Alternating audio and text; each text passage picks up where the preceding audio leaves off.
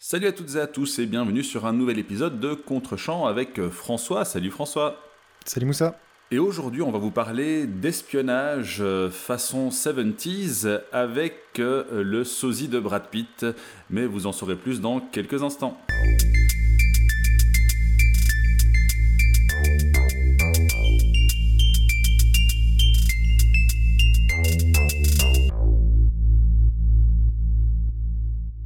Salut tout le monde. Dans l'épisode de cette semaine, j'ai donc demandé à Moussa, puisque c'était mon tour, de regarder un film que j'apprécie particulièrement et dont je voulais avoir son avis. Ce film, c'est Les Trois Jours du Condor, réalisé par Sidney Pollack avec Robert Redford. Euh, c'est une adaptation d'un roman de James Grady qui est sorti euh, en 75 euh, et qui raconte l'histoire de Joseph Turner Condor, nom de code Condor, incarné par Robert Redford, qui est un jeune documentaliste employé, dans un bureau euh, de la CIA, mais donc qui, est vraiment simplement un employé de, bureau, pas du tout un agent de terrain, euh, et qui est chargé de lire tout ce qui est publié en matière de romans, magazines, pour essayer d'y découvrir potentiellement des codes, des, messages secrets à destination de la CIA. Donc son, travail est un pur travail de bureau, il se contente d'envoyer des rapports, et un jour, alors qu'il s'absente euh, du bureau lors de sa pause midi, il revient et tous les membres de son, de son bureau, les autres documentalistes qui travaillent avec lui, ses collègues, ont tous été assassinés. Euh, il constate donc qu'il a échappé à une tentative de meurtre, il tente de contacter la CIA et ses référents pour se rendre compte qu'en fait, on lui en veut à lui aussi, et potentiellement ses propres chefs veulent se débarrasser de lui aussi. Il n'a donc qu'un choix, fuir et tenter de démêler euh, cette histoire et ce potentiel complot au sein de la CIA. Euh, il y a beaucoup de choses à en dire, c'est un film que j'aime beaucoup et qui est très riche thématiquement, mais j'ai l'impression que cet épisode va être l'épisode de la Discord, puisque Moussa me tease depuis plus d'une semaine en me disant qu'il a détesté le film. Euh, il a évidemment tort, on va procéder à cette entreprise de démolition ensemble euh, de Moussa, mais on va lui laisser la parole tout de suite pour, euh, pour écouter son avis qui est évidemment faux. Moussa, qu'est-ce que tu as pensé du film? Attends, parce que je suis en train de rigoler. C'est malin. Putain, pour une fois que je fais une intro. non, elle est, très bien. Je vais, je vais, laisser tout ça sur la bande, je crois, parce que ça vaut la peine. Euh, mais je n'ai pas détesté le film, évidemment. J'ai dit ça pour te, pour te titiller euh, tout au long de la semaine. Mais, mais euh, je pense pas non plus que je l'ai euh, autant aimé que toi. D'ailleurs, je dirais même pas que je l'ai beaucoup aimé. Euh, j'y vois certaines qualités mhm. sur lesquelles je vais revenir dans un instant, mais aussi certains défauts qui m'ont assez dérangé. et on aura aussi l'occasion de, parler de, l'héritage du film, parce que je pense que c'est un aussi un, un, sujet intéressant. Avec grand plaisir. Mais bref, alors, commençons d'abord par euh, ce qui m'a plu, euh, puisque je préfère terminer sur ce qui ne m'a pas plu. Euh, cinématographiquement, c'est un film qui est une ode à son époque. Donc, le film est sorti aussi en, 1975. et j'aime beaucoup la manière dont il retranscrit l'authenticité de son époque. Mhm. ça peut relever du détail, mais tant les, costumes que... alors la musique, je, reviendrai dessus. Hein, je suis un peu mitigé sur le, euh, sur le score Sur l'aspect sonorique, hein, puisque c'est un terme qui existe dorénavant. Euh, et euh, sur la technologie aussi. Alors la technologie qui est employée dans le film, ça, ça, transpire complètement le high-tech de l'époque. Et ça j'adore, j'adore. Ça m'a fait penser dans un tout autre style à Wargames, qui arrivait aussi à, à, vraiment utiliser la technologie de l'époque, mais vraiment la, la, la pointe de l'époque, euh, pour appuyer son propos. Tu as vu, euh, je pense, War Games, euh, dont Karim Debache avait fait une excellente analyse. Si vous ne l'avez jamais vu, s'il vous plaît, regardez-la. vous tapez Karim Debache, War Games, une superbe critique et analyse du film. Oui, non, il faut peut-être juste expliquer ce, que, ce dont on parle quand on parle de technologie. c'est essentiellement tout, le principe des écoutes téléphoniques. Hein, c'est vraiment le fait d'aller dériver des lignes euh, pour pouvoir entendre des conversations qui sont supposées être privées et secrètes.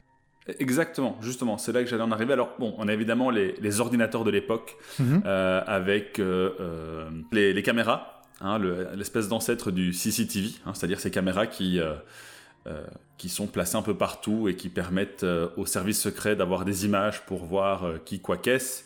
On a également aussi tout l'aspect téléphonique, hein, qui permet d'écouter. On a cette scène où euh, Condor et dans, un, dans une centrale téléphonique, je pense, où il joue avec plusieurs câbles pour pouvoir brouiller les pistes. En bref, il y a vraiment un usage intelligent de la technologie d'époque pour donner un cachet à ce film d'espionnage, hein, puisque c'est un peu de ça qu'il s'agit. donc voilà, de, de, ce point de vue-là, j'ai vraiment beaucoup aimé. Ensuite, il y a un propos politique dans le film. Alors, mon regret, mais on y reviendra, c'est qu'il arrive assez tard dans le film en fait. Euh, pour ne pas dire très tard. Mais il y a un propos politique dedans qui est super intéressant sur les aspects les plus euh, révulsants du monde de l'espionnage euh, et du rôle que l'espionnage joue dans le monde politique. Mhm. avec en, en, thème un peu plus mis en avant le, le, jeu malsain de la confiance dans ce milieu-là, à qui on peut faire confiance, à qui on ne peut pas faire confiance. Et, et clairement, on sent la détresse de Condor, euh, et donc de Robert Redford dans le film, qui ne sait plus à qui faire confiance. Et ça, c'est très intéressant aussi. Euh, c'est le thème principal du film, hein. c'est la, perte, la perte de confiance. Tout à fait. Et, donc ça se traduit à la fin par euh, ce que je pense être le propos politique du film, qui est, qui est vraiment très intéressant. Ensuite, le début est vraiment excellent parce qu'effectivement, on n'est pas dans un film comme on le verra beaucoup plus tard euh, dans ce genre-là, où on a des héros qui sont euh, super forts et super impressionnants. Non, non, on a effectivement juste des analystes, enfin un analyste en, l'occurrence, euh, un agent qui travaille dans un bureau, qui n'est donc pas un agent de terrain comme tu l'as dit. ça fait partie des, choses que j'avais notées et que je trouve intéressant. Et je pense que ça, ça, ça donne une force au film. C'est-à-dire qu'on a un personnage auquel le spectateur peut s'identifier. Mm-hmm. et ça, c'est important. Alors que quand tu as un, Jason Bourne, par exemple, hein, j'adore les films euh, Jason Bourne, mais voilà, euh, je, n'arrive pas à m'identifier au, personnage dans la mesure où c'est un euh, super-homme, et c'est le propos du film, donc j'ai aucun souci avec ça. Mais ici, on a un personnage auquel on peut s'identifier. Tout à fait. C'est l'image devenue célèbre de l'homme ordinaire confronté à une situation extraordinaire. Tout à fait. Mais, et c'est là que va intervenir le, premier problème que j'ai avec le film, c'est que dans le très court laps de temps dans lequel se déroule le film, Condor évolue jusqu'à devenir cette espèce de euh, héros extraordinaire. De super agent secret. C'est un des reproches qu'on peut faire au film, effectivement. C'est que pour un documentaliste, euh, il se transforme très vite, il a des très bons réflexes en, tant qu'agent de terrain, ce qu'il n'est pas du tout. Et d'ailleurs, c'est justifié dans le film euh, par une réplique qui est assez comique. Euh, quand les éléments, les, agents de la CIA ou les bureaucrates plutôt de la CIA se demandent comment Condor fait pour euh, parvenir à les semer et à ne pas se faire attraper, euh, malgré tous les moyens qui sont mis en œuvre pour, l'arrêter, la réponse de Higgins, le supérieur, dit ben, c'est facile, il lit, il lit tout. C'est un type qui lit tout et donc il a une connaissance approfondie d'énormément de, sujets. C'est assez comique et c'est une justification qui est assez faible pour montrer que le personnage effectivement se transforme en pur, euh, en pur agent secret. Clairement. Et, je pense que dans la mesure où le propos de base du film, c'est d'avoir un personnage ordinaire, le fait de le rendre extraordinaire, ça mine un peu ce propos-là. Mhm. Euh, il y a même une scène de, combat sur laquelle je vais revenir dans, un tout petit instant, euh, qui est problématique parce qu'il arrive à se défendre contre, un, contre ce qui est clairement un assassin expérimenté. Ouais. Bon, à la limite, pourquoi pas? Cette transformation, je, suis prêt à fermer les yeux dessus parce que ça donne de l'intensité au film, euh, ça, rend le film euh, plus divertissant.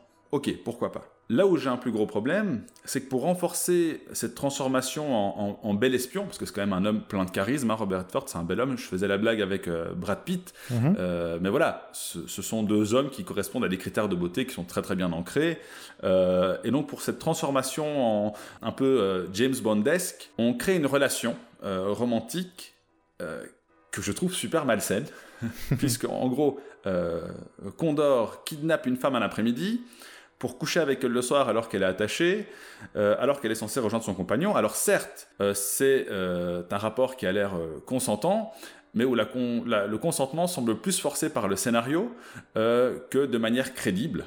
Alors j'ai vraiment été assez mal à l'aise. Certes, je vois le film selon les principes que j'ai aujourd'hui, mais malgré tout, j'ai beaucoup de mal à imaginer qu'une femme qui se fasse kidnapper accepte comme ça un peu alors pas par force, mais en étant un petit peu poussé euh, par les avances euh, en mode euh, langage corporel du héros pour coucher avec lui. Et surtout après, elle reste dans le film pour l'aider. donc voilà, j'ai ce développement de relation dont d'ailleurs je me suis demandé est-ce qu'elle était vraiment nécessaire cette relation dans le film ou pas? Je ne pense pas. Je, n'ai vraiment pas l'impression que le personnage incarné par Faye Dunaway, donc d'ailleurs on pourra parler du casting après, mais j'ai vraiment pas l'impression que son personnage apporte quoi que ce soit au film. donc ça aussi, ça m'a euh, beaucoup dérangé. Ensuite, il y a euh, quelques petits soucis euh, d'ordre plus technique. J'avais parlé d'abord de ce qui m'avait plu dans la cinématographie. Ici, il y a des éléments qui m'ont un peu moins plu. Tout d'abord, certains choix musicaux dont je parlais, qui ne me paraissent pas retranscrire ce qui se passe à l'écran. Il y a une scène notamment, je pense, où Condor est en train de fuir et il y a une musique de jazz. et donc, j'ai pas l'impression que c'est raccord du tout.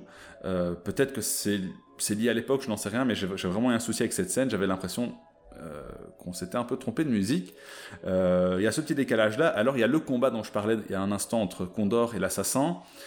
Euh, alors j'ai compté, sur 60 secondes, il y a 60 plans. Mhm. je ne sais pas qui a monté ce combat, mais c'est illisible. Alors certes, les Américains ont culturellement, dans la cinématographie, eu beaucoup de mal à filmer les combats.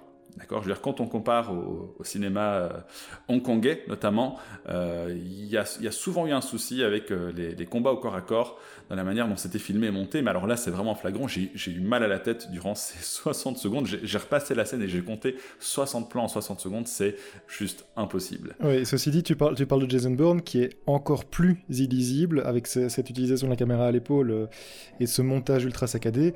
Jason Bourne est le parangon vraiment de ce que tu viens de dire dans la difficulté dans le cinéma américain à filmer des combats chorégraphiés. Tout à fait. Mais je répète, hein, c'est quelque chose d'assez américain. Alors, faudrait que je revoie euh, Jason Bourne pour te répondre. Ça m'a moins frappé dedans, mais je ne saurais pas te dire pourquoi. Euh, mais peut-être qu'en revoyant, j'aurais effectivement le même constat. Mais euh, je pense que c'est aussi lié au, type de combat. C'est vrai qu'ici, on a quelque chose de beaucoup plus bagarre, alors que dans Jason Bourne, on a quelque chose de plus chorégraphié aussi. dans le sens des, arts martiaux qui sont utilisés. Mais il faudrait que je revoie. Je peux pas vraiment me prononcer là-dessus parce que ça fait trop longtemps que j'ai vu le film. Donc voilà, voilà les, éléments qui m'ont plu et, moins plu dans le film, et euh, je te laisse reprendre la parole. Ok, euh, donc si je comprends bien, thématiquement le film t'intéresse, mais tu lui reproches une facture un peu datée, notamment dans, euh, l'histoire, la, romance que développe le film, et dans certains éléments de, esthétiques certains partis pris esthétiques de l'époque. une, chose aussi, j'avais parlé du, propos politique.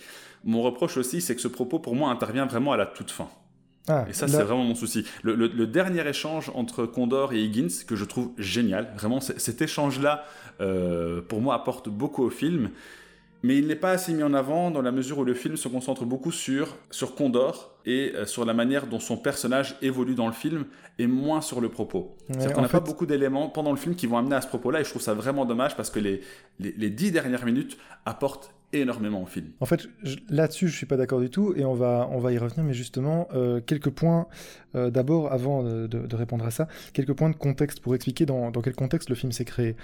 Euh, à la base, Sidney Pollack sort de d'un film avec Robert Redford dans lequel il a eu beaucoup de succès, qui est Jeremiah Johnson, et qui est une sorte de, qui est considéré aujourd'hui comme une sorte de western écologique, mais qui, je pense, va un peu plus loin que ça, et qui a été un grand succès, mais surtout, il enchaîne avec Yakuza, qui a été un gros échec commercial. Et donc, euh, à la suite de ça, il décide de se refaire une santé euh, cinématographique et de faire un film de commande. Euh, en fait, c'est le producteur qui a contacté Robert Redford et qui lui a transmis le roman de James, Grady. Et Redford contacte son copain Sidney Pollack, Pollack en lui disant Tiens, on ferait bien une adaptation. Et l'idée de Redford et de Pollack, c'est vraiment de faire d'abord et avant tout un film fun, un film de pur divertissement. Vraiment un James Bond en fait. Euh, et ça se, ressent dans le film, c'est pour ça qu'il est très ludique à regarder, je pense qu'aujourd'hui ça se tient encore tout à fait, il, il adopte des codes du film d'espionnage à la James Bond que tu peux tout à fait retrouver et qui sont très chouettes.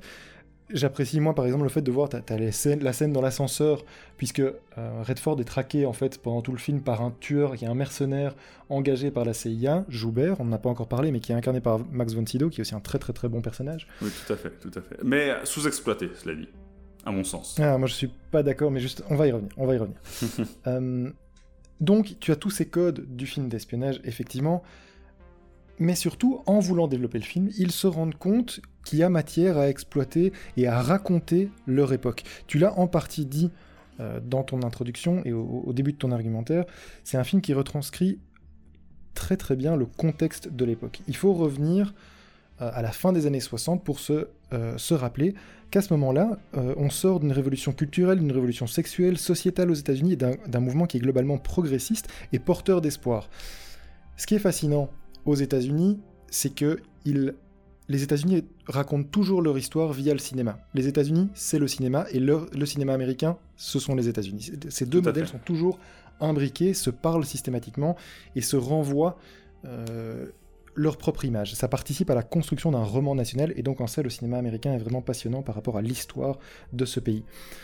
Donc, on sort des années 60 avec toute cette période progressiste et positive, sauf que arrive alors au pouvoir Nixon, la guerre du Vietnam débarque avec tout le traumatisme que ça va entraîner dans la société américaine et qui sera représenté dans, notamment dans le cinéma des années 80.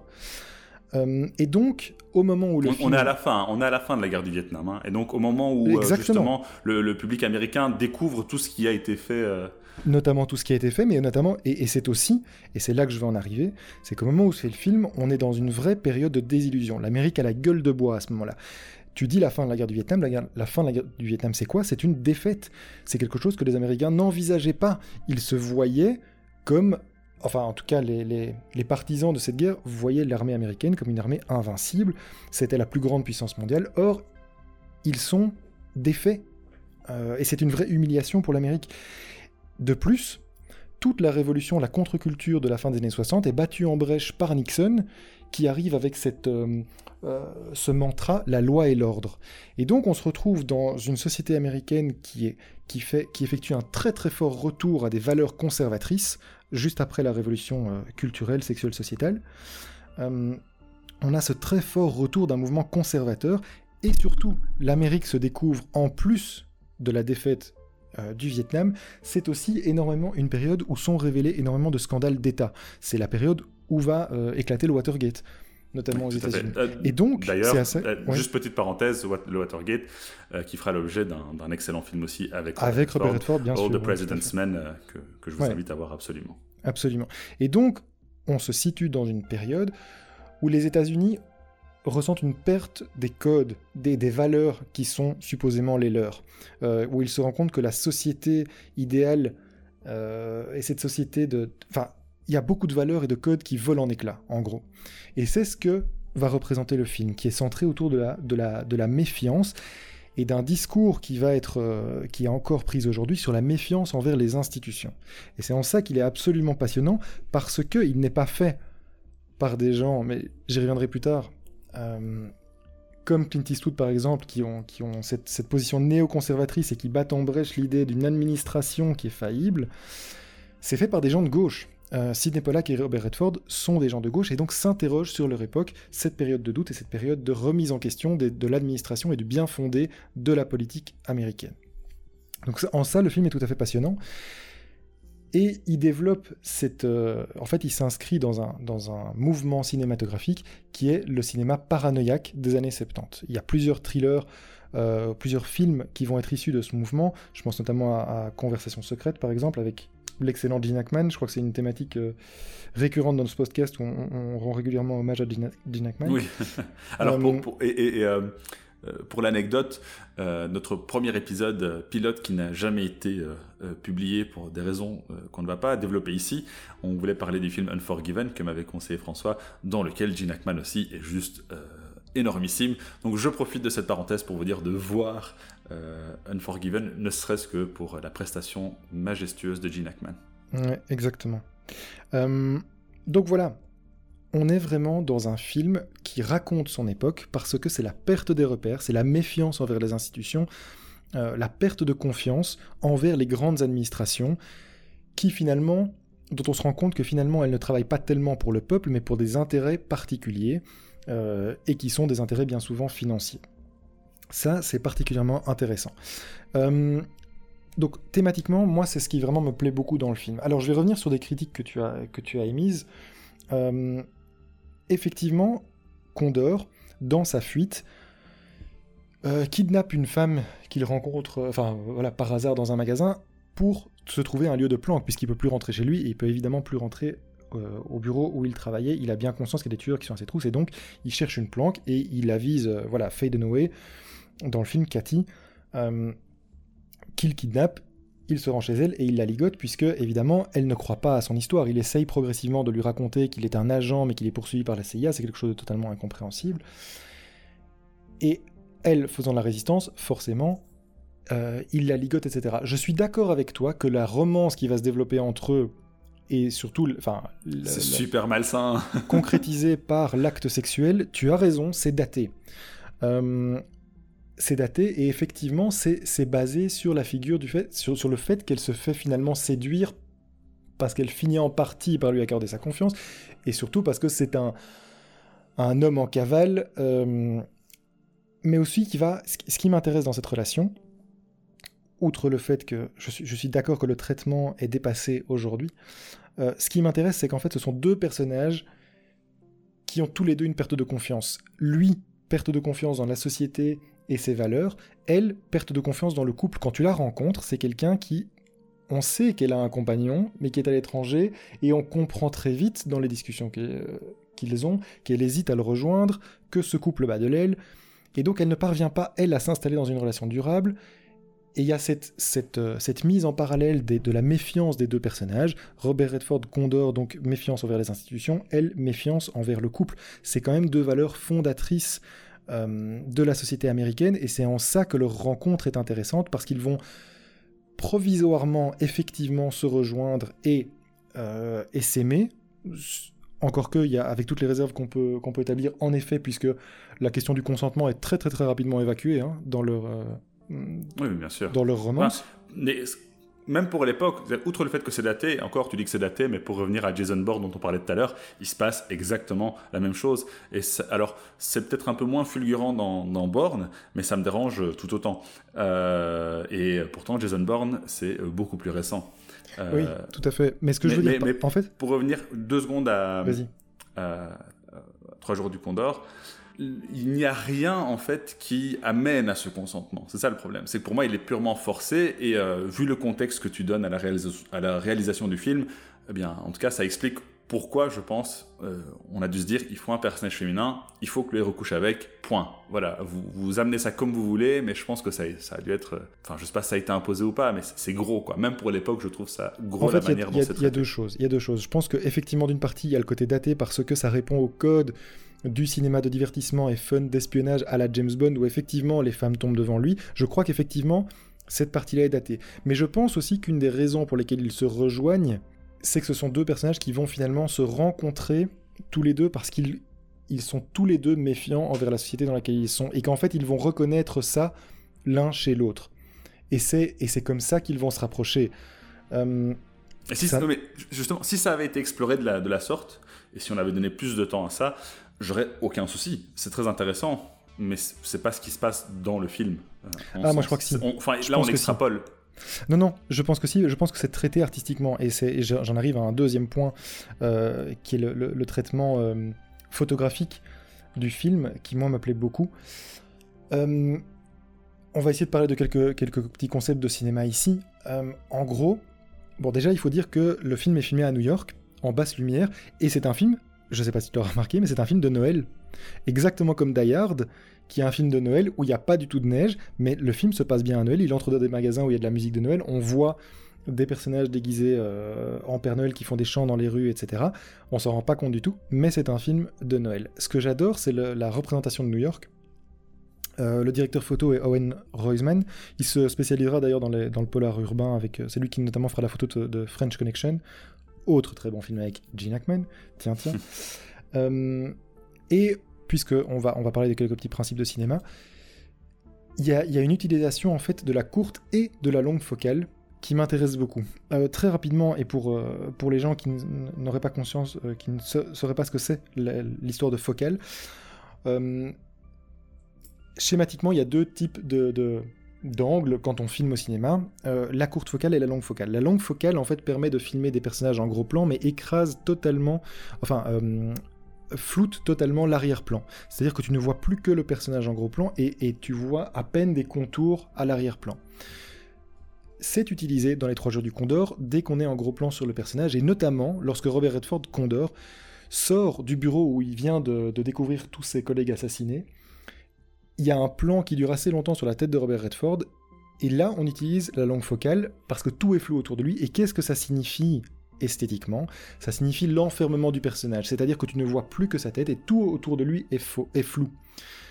c'est quelque chose euh, qui vient appuyer le propos thématique du film. Donc esthétiquement, la caméra raconte quelque chose autre que le scénario. Elle, te, elle, elle permet d'illustrer et d'appuyer encore le thème du film. Ça, c'est quelque chose, et c'est pour ça que c'est du cinéma, à mon sens. Donc ça, c'est la longue focale. La courte focale a l'effet exactement inverse, c'est-à-dire qu'il écrase toutes les perspectives, et donc tu vois exactement les décors, tu vois le décor autour des personnages de manière très précise. Et c'est quelque chose qui m'intéresse beaucoup aussi dans le film, parce que ça montre ça permet de montrer énormément de détails. Et pourquoi est-ce qu'on montre énormément de détails? Tu l'as vu notamment certainement dans l'appartement de Faye Away, de Cathy, où tu vois énormément de choses, mais ça te permet aussi de voir la ville. Et c'est une chose que j'adore, c'est la représentation de la ville, où la ville devient un personnage. Euh, il y a des héritiers, on en parlera en, fin de podcast de ce film. Et pourquoi est-ce que c'est intéressant de montrer la ville? Parce que ça te permet de montrer comment les personnages évoluent au sein de celle-ci. Euh, et très souvent, c'est peut-être quelque chose que tu n'as pas noté, mais moi qui m'a frappé quand j'ai vu le film, c'est que pendant le premier tiers du film, et je pense que ça se poursuit, mais dans le premier tiers c'est extrêmement marquant, il y a systématiquement dans l'image des figures de barreaux. Euh, que ce soit la porte du bureau, qui est une grande porte métallique avec des barreaux, euh, les escaliers avec des plaintes, même les cintres dans le magasin de vêtements dans lequel se cache Condor lorsqu'il fuit les tueurs de la CIA, il se cache derrière des cintres et son visage est barré par ces cintres qui font office de barreaux. Et donc, tout ça vient euh, sublimer et insister sur l'enfermement du personnage. C'est en ça que c'est du cinéma et que c'est important de comprendre ces choses-là aussi pour tu le sais, on en a déjà, parlé, le, on en a déjà parlé, le cinéma est un art visuel. Il, doit raconter aussi des choses par l'image que le texte ne vient pas nécessairement dire. Et tu le vois dans le film, euh, cette manière de filmer est extrêmement intéressante et vient constamment appuyer le propos du film, qui est donc l'enfermement de ce personnage dans, dans, le monde dans lequel il évolue. Euh, donc voilà, esthétiquement, le film m'intéresse beaucoup et je crois qu'il raconte des choses aussi par l'image que euh, on ne perçoit pas nécessairement Enfin, je pense qu'on le perçoit, mais de manière inconsciente. Et pourquoi est-ce que je voulais en arriver à ça Pourquoi est-ce que je parle de, thématique, de, cette thématique? C'est parce que globalement, la photo est très euh, granuleuse, elle est très grise. Hein, euh, New, York, New York n'est pas, n'est pas belle. Euh, elle est, la photo est plutôt glauque, plutôt, plutôt grise, plutôt triste. Oui, il y a quelque chose de terne hein, dans. Exactement, sauf à un Dans l'étalonnage. Sauf à un moment, et c'est justement pour ça que je pense que c'est, c'est, conscient, et que, et que la, la relation amoureuse que tu fustiges mérite malgré tout d'être euh, exploré, c'est que lorsqu'ils se... Euh, les deux personnages, euh, comment dire, vont, vont au bout de leur romance et donc couchent ensemble, dans cette relation sexuelle, en un coup, tout... Enfin, cette relation sexuelle est sublimée, les corps sont sublimés, et on a une lumière qui est plus du tout naturelle, qui est plus du tout la même que l'autre du film, que, que le reste du film. On est dans un clair-obscur où vraiment il y a une, il y a une, euh, enfin des, spots qui sont appliqués sur eux et ils sont, ils ont une, ils sont sublimés en fait par la lumière. Euh, parce que c'est la rencontre de, de, ces deux personnages qui sont contraints de se faire confiance et qui pendant un bref moment vont s'unir dans cette confiance alors que ce sont deux personnages qui sont justement méfiants envers le monde qui les entoure. Et donc cette espèce de sublimation qui est je trouve intéressante thématiquement parce que ce sont deux personnages qui se, comme je le dis, qui se retrouvent, avec toutes les réserves qu'on a dit, hein, parce qu'elle est plus ou moins forcée d'en arriver là. Euh, et ensuite, après ce moment, on retourne dans la lumière grise et la basse lumière de, la photo, et on retourne dans ce, dans ce thriller politique. Donc voilà, esthétiquement, le film m'intéresse aussi euh, beaucoup pour ça, et je crois que c'était important de, de le souligner. Euh, j'avais encore, je, reste, je, reste, alors c'est très intéressant, hein, vraiment, mais je reste convaincu que le personnage n'apporte pas grand-chose au film. Euh, et que, euh, en fait, le, souci ici, c'est que le personnage n'a aucune agentivité, en fait. Le personnage n'a pas son mot à dire comme euh, là celui de, Robert Redford. Et c'est un peu là le, souci que j'ai, sans compter l'évolution qu'il y a derrière. Enfin voilà, il y a quelque chose de... Oui, c'est d'époque, et ça je le nie absolument pas, mais qui même pour l'époque je pense, doit poser problème dans la crédibilité de la relation. Je suis d'accord que en, dans cette affaire, dans spécifiquement ce, parcours de Condor que tu suis lorsqu'il va traquer la, bah, les tueurs qui essayent de, de, le supprimer, cette romance tombe un peu comme un cheveu dans la soupe et effectivement est très hollywoodienne. Ça n'a pas beaucoup de sens, ça n'a pas beaucoup de, de réalisme. Moi, j'y trouve un élément un peu. Enfin, j'essaie de m'accrocher à un élément intéressant qui est le fait que ces deux personnages se. Oui, tu essaies de t'accrocher au fait que tu aimes le film. Je, je comprends tout à fait. Tu veux défendre le film que tu aimes. Ça te fait mal à entendre. Je sais, je sais. Je suis, je suis d'accord sur cette critique. Je trouve effectivement que la- la- le personnage de Faye Dunaway n'était pas né- nécessaire dans cette histoire. Mais je crois que thématiquement, c'est un peu plus riche que la simple, le simple constat que c'est dépassé et le traitement est, est- est- est problématique. Je crois qu'il y a autre chose là-dedans aussi qui est induit par le film. Mais bon, je, je suis, je serais assez d'accord pour dire que ça reste malgré tout un, un petit écueil euh, et quelque chose de problématique dans le traitement aujourd'hui. Euh, de retour au, au film, si tu veux bien, il y a un personnage dont on n'a pas encore parlé et qui m'intéresse beaucoup, c'est le personnage interprété par Max von Sydow, qui est Joubert, donc ce tueur européen engagé par la CIA. Alors, euh, Condor l'appelle le- l'Alsacien, on ne sait pas s'il est allemand, s'il est français, parce qu'on entend parler français à un moment dans le film. Oui. Euh, Et puis bon, Joubert, euh, voilà. Euh, Même si ça reste un nom de code, j'imagine, euh, c'est un, nom qui est assez évocateur. Ouais, absolument. Euh, donc, ce qui m'intéresse beaucoup, c'est qu'il pourchasse euh, Condor pendant tout le film, qu'il lui est, il lui est supérieur, et il est l'exact opposé de ce qu'est Condor. Euh, Condor est un, un idéaliste, il est, il est mu par des valeurs, là où Joubert est exactement le contraire, c'est-à-dire qu'il est froid, c'est un mercenaire qui travaille pour l'argent, il n'a il n'a aucune implication émotionnelle dans son travail. Et les deux Tout personnages vont se retrouver à la fin dans un affrontement qui en fait ne va pas du tout tourner comme prévu. Ouais. Euh, c'est très inattendu comme scène et je trouve qu'il y a une sorte de reconnaissance en fait entre les deux à ce moment-là qui me semble tout à fait intéressante et qui est tout aussi intéressante que la relation entre Condor et Higgins, donc son supérieur de la fait. CIA, qui Et, terminera et le comme j'ai dit, hein, ce sont les dix dernières minutes du film que j'ai trouvé excellentes. C'est à partir du moment où il y a cet échange entre Joubert et Condor, suivi euh, du dialogue entre euh, Condor et Higgins. Oui, mais sauf que tout amène à ça, puisque la, la, perte de repère du personnage se construit progressivement le long du film. Euh, donc pour moi, ça se, ça se construit déjà dès, dès l'entame du film. J'en veux pour preuve le fait que le premier plan, c'est Robert Redford sur sa moto, enfin sur une- un petit cyclomoteur euh, qui est entouré de voitures. Tu te souviens de ce plan? Je sais pas si tu, Oui, si oui, tu tout à fait, tout à fait. Je, oui, non, non, je, et je, il m'a bien, euh, il m'est bien resté à l'esprit aussi. C'est en fait une, une sorte de. Ça, ça préfigure et ça explique déjà beaucoup de choses sur le personnage. C'est quelqu'un d'assez insouciant qui est en fait sur une. et qui est faible, qui est présenté comme faible puisqu'il est entouré de ces voitures grises, lourdes. Et, et il est au milieu de, ces, de ce trafic sur à peine un- une, une petite mobilette euh, toute fragile. Euh, Et ça donc- renforce, ça renforce l'image de ce kidam, de ce nobody en fait. Exactement, précisément. Euh, oui, donc ça, je- comme je répète, moi j'ai beaucoup aimé le début. Oui, tout à fait. Euh, donc voilà, je, je pense que ça se construit plus euh, tout au long du film plutôt que sur les dix dernières minutes et que le, le film tient plus que sur sa, sa conclusion, dont on va pas nécessairement parler parce que je crois qu'il faut laisser aussi le plaisir aux, gens de découvrir. Mais là, ce que j'aime beaucoup forcément, et j'imagine que toi tu es sensible aussi, c'est que la conclusion, contrairement à beaucoup de films euh, de l'époque, ne vient pas apporter de réponse. Elle est, elle est trouble. Oui, bien sûr. Oui, oui, et ça, oui, comme je dis, cette fin, elle est vraiment très, très intéressante euh, en- entre l'amertume euh, qu'elle apporte, la frustration, effectivement, de se dire, mm, c'est ça la conclusion, parce que ce n'est pas la conclusion d'un récit, en fait, c'est laisser le spectateur face à une certaine réalité que, qui me parle, Ouais. euh, qui, me plaît beaucoup. Ça, me fait penser maintenant qu'on en parle à, à Syriana.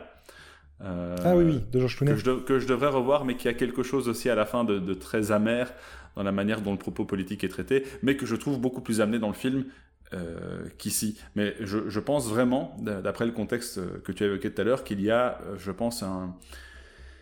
Il y a quelque part une contradiction entre euh, ce que différentes personnes voulaient raconter dans ce film et, et qui fait qu'il y a une différence drastique entre le côté James Bondesque Mhm. et le propos politique du film. Euh, en tout cas, Oui. ça- me permet à moi de mieux le comprendre. Mais un élément de réponse euh, par rapport à ça, c'est ce que Pollack dira plus tard dans, à la question pourquoi filmez-vous? Il a répondu Je fais des films pour essayer d'explorer les deux côtés d'une question dont j'ignore la réponse, et parce que je veux essayer de découvrir la vérité de ce qui devrait, devrait être. Et quand ça marche bien, les deux vérités sont là. Donc j'aime ce côté. euh, comment dire De doute.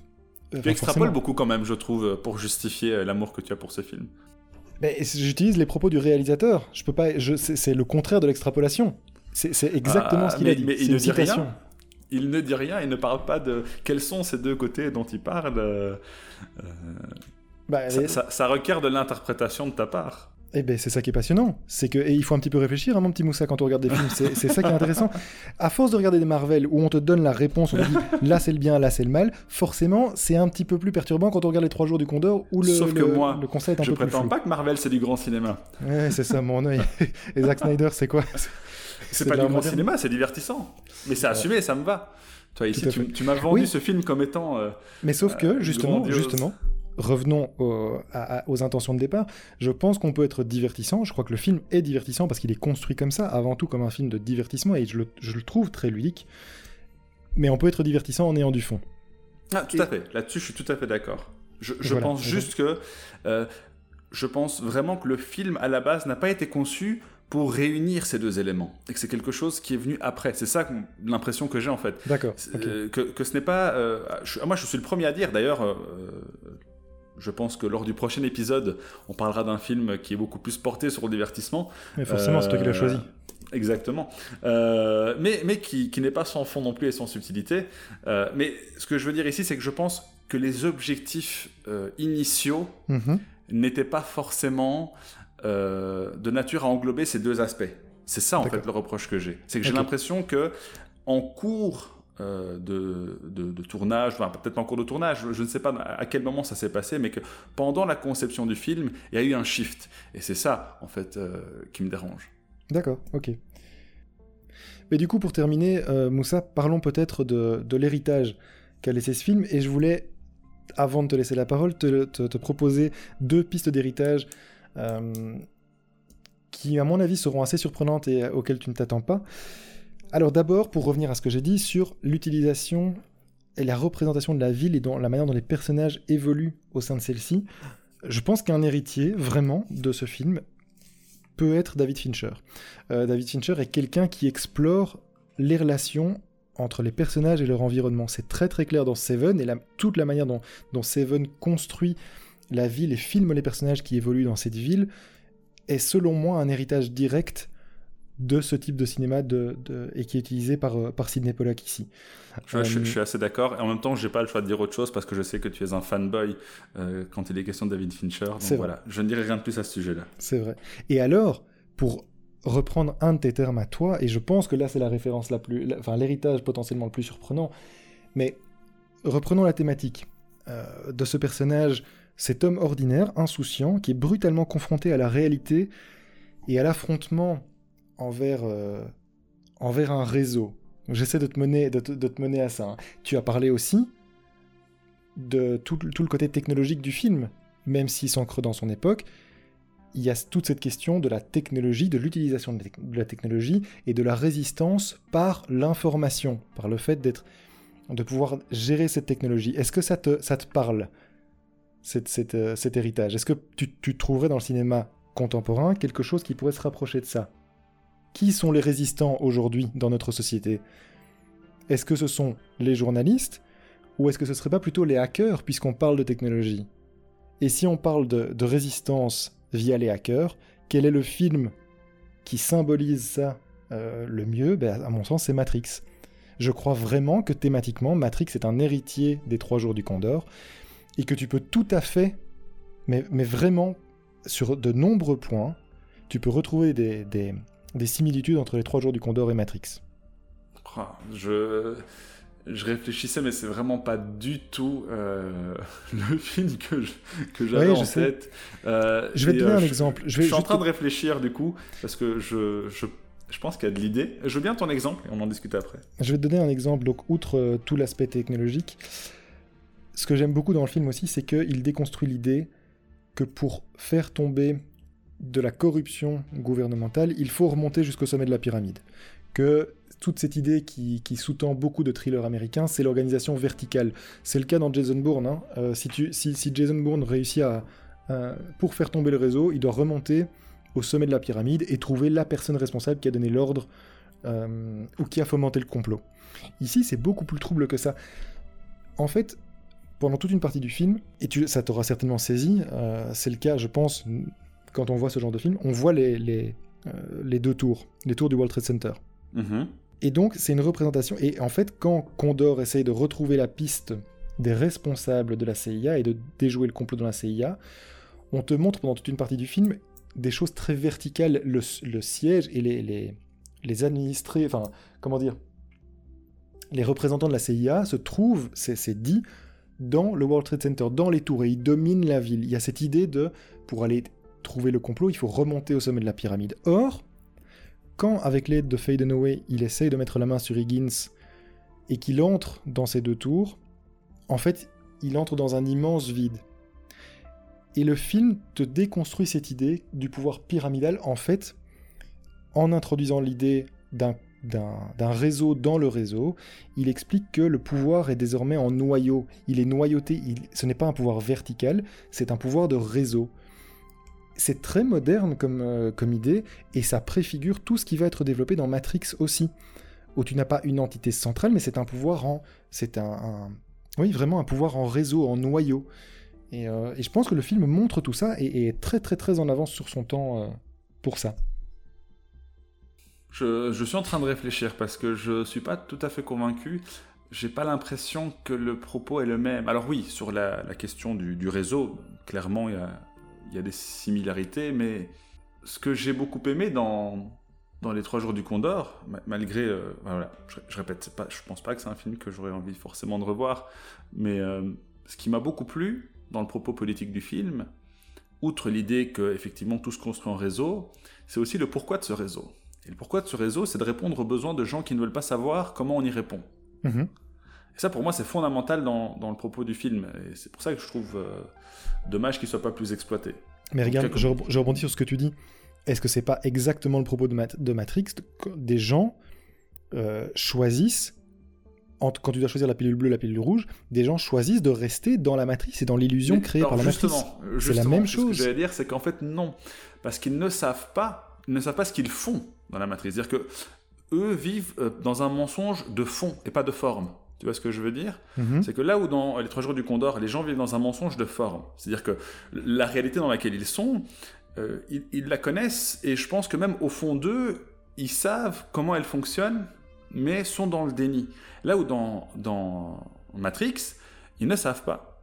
Euh, et alors ça c'est la première chose. Et et deuxièmement, dans l'un, il y a la gestion de la société, les trois jours du Condor, alors que dans l'autre, il y a euh, la suprématie. Tu vois, c'est vraiment les machines qui ont euh, le contrôle de, l'humanité, qui ont asservi l'humanité. Donc le rapport entre euh, une certaine forme d'autorité et le commun des mortels, pour moi, n'est pas le même. cela dit, il y, a, vraiment de l'idée, c'est intéressant. Il faudra que j'y réfléchisse un peu plus, euh, d'autant que ça fait longtemps que je n'ai pas vu Matrix, mais c'est très intéressant. Alors moi, je n'avais pas du tout ça, euh, par contre, euh, à l'esprit comme, comme héritier. Je t'en ai parlé brièvement avant. Moi, j'avais Ennemi d'État avec Will Smith. Ouais, tout à fait. De Tony Scott, si je dis pas de bêtises. Et avec... Tin, Will Smith euh, Gene Hackman, pardon, oui, pardon, Gene Hackman. bien sûr, ouais, tout à fait. Comment oses-tu euh, Avec, avec Gene Hackman qui, qui, est formidable dedans, encore une fois. Euh, c'est vraiment un acteur sous-côté, en fait, je pense. Gene Hackman, on, ne le connaît plus et je trouve ça vraiment dommage. Euh, ou alors on qui a choisi pour Lex Luthor.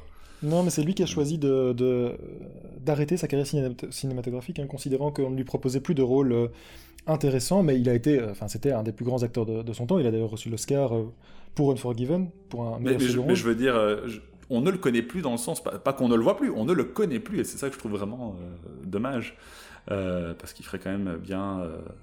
Enfin, il, n'a absolument pas à rougir devant devant nombre de ses collègues. Ok, mais donc juste pour revenir sur Ennemi d'État, bien sûr qu'il y a énormément de, films qui ont repris cette tradition du thriller paranoïaque où effectivement un agent est confronté à la corruption de sa propre de son propre gouvernement. Je crois simplement que dans Ennemi d'État, on est beaucoup plus dans le blockbuster qui n'a pas du tout la même portée thématique. Euh, eh bien, je suis pas d'accord, mais beaucoup plus classique dans sa facture que, que les Trois Jours du Condor. Alors, il, alors, il est classique parce qu'il sort beaucoup plus tard, mais je t'invite franchement à revoir le film parce que je j'en ai revu certaines scènes justement pour voir si, enfin, si le souvenir que j'en avais était euh, était fidèle. Et ce qui est rigolo, c'est que après avoir vu euh, les Trois Jours du Condor, je vois vraiment des similitudes entre les deux films, mais qui sont qui, relève pour moi de, de l'intelligence artistique de euh, Tony Scott avec les avec les euh, alors tu parlais de, euh, longues et courtes focales Il mhm. y, a une gestion aussi de la caméra dedans que je trouve très intéressante, avec les plans euh, satellites vus du ciel qui retranscrivent aussi donc la, technologie de pointe de l'époque, euh, et surtout avec un personnage, et ça je, le préfère quand même dans Enemy d'État, qui reste un kidam tout au long du film. Alors juste à la fin où euh, il, s'envole un petit peu, Will Smith, mais je, trouve beaucoup plus cohérent l'image du, père de famille qui reste un père de famille mhm. tout au long du film. Euh, bon, en même temps, c'est pas un agent de la CIA, donc euh, voilà, cette différence peut s'expliquer.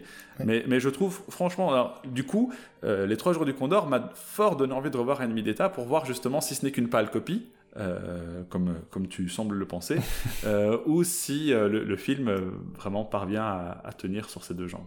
Non, je crois qu'il faut voir les deux. C'est voyons des films de toute façon et comparons. Laissons les, les, les, auditeurs faire la comparaison. Je, de toute façon, le, le est aussi un film très ludique et c'est tout à fait intéressant de le voir, mais je crois qu'il y a une importance euh, politique dans euh, Les Trois Jours du Condor que n'a pas nécessairement Ennemi qui effectivement vient beaucoup plus tard. Je crois ah, que avoir, une telle lucidité, mais je pense qu'avoir une telle lucidité euh, de la part de Sidney Pollack dans, dans l'époque dans laquelle ça le, le, Condor s'inscrit, je crois que c'est beaucoup plus fort que ce que fait Tony Scott, qui est effectivement un film de divertissement, mais où j'y trouve moins de résonance et moins d'intérêt politique. Néanmoins, le film reste tout à fait euh, divertissant et c'est un film que j'aime beaucoup par ailleurs aussi. Donc voilà, revoyons, revoyons ces films. Il y, a quelque chose, je terminerai là-dessus parce qu'on a quand même pas mal discuté aujourd'hui, mais il y, a quelque chose de très amer aussi dans le film de Tony Scott, même si la résolution est, beaucoup plus hollywoodienne pour le coup. mais il y, a ce dialogue entre Will Smith et Gene Hackman où Gene Hackman lui, lui dit, en gros, lui montre arrête de te bercer d'illusions, voilà la réalité. Et il donne quelques exemples, notamment le fait que euh, toutes les personnes euh, euh, qui tenaient des propos liés de près ou de loin à l'islam étaient mises sur écoute.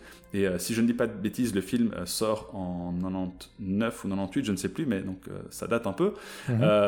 c'est quelque chose qui s'est avéré par la suite. Tu vois il y, a plein de petits, de petits éléments comme ça qui ne relèvent pas, euh, euh, comment dire, du, du, rêve éveillé ou du fantasme, mais euh, qui, qui, relevaient simplement de la réalité. Donc je, je pense qu'il y a quand même des choses intéressantes dans le militaire, mais il faut, que je le revoie. Je pourrais pas comme ça en parler avec un souvenir lointain. Ben restons là-dessus. Revoyons Ennemi d'État. Eh bien, merci François d'avoir défendu bec et, ongle et avec un peu de mauvaise foi. Surtout avec beaucoup de talent et d'intelligence, Moussa. Restons sérieux, restons sérieux. Et euh, bien, euh, je vous dis à, une prochaine euh, pour un meilleur film. Forcément, c'est moi qui l'aurais choisi. Et vous souhaite, vous souhaite une excellente journée. À bientôt. Ciao.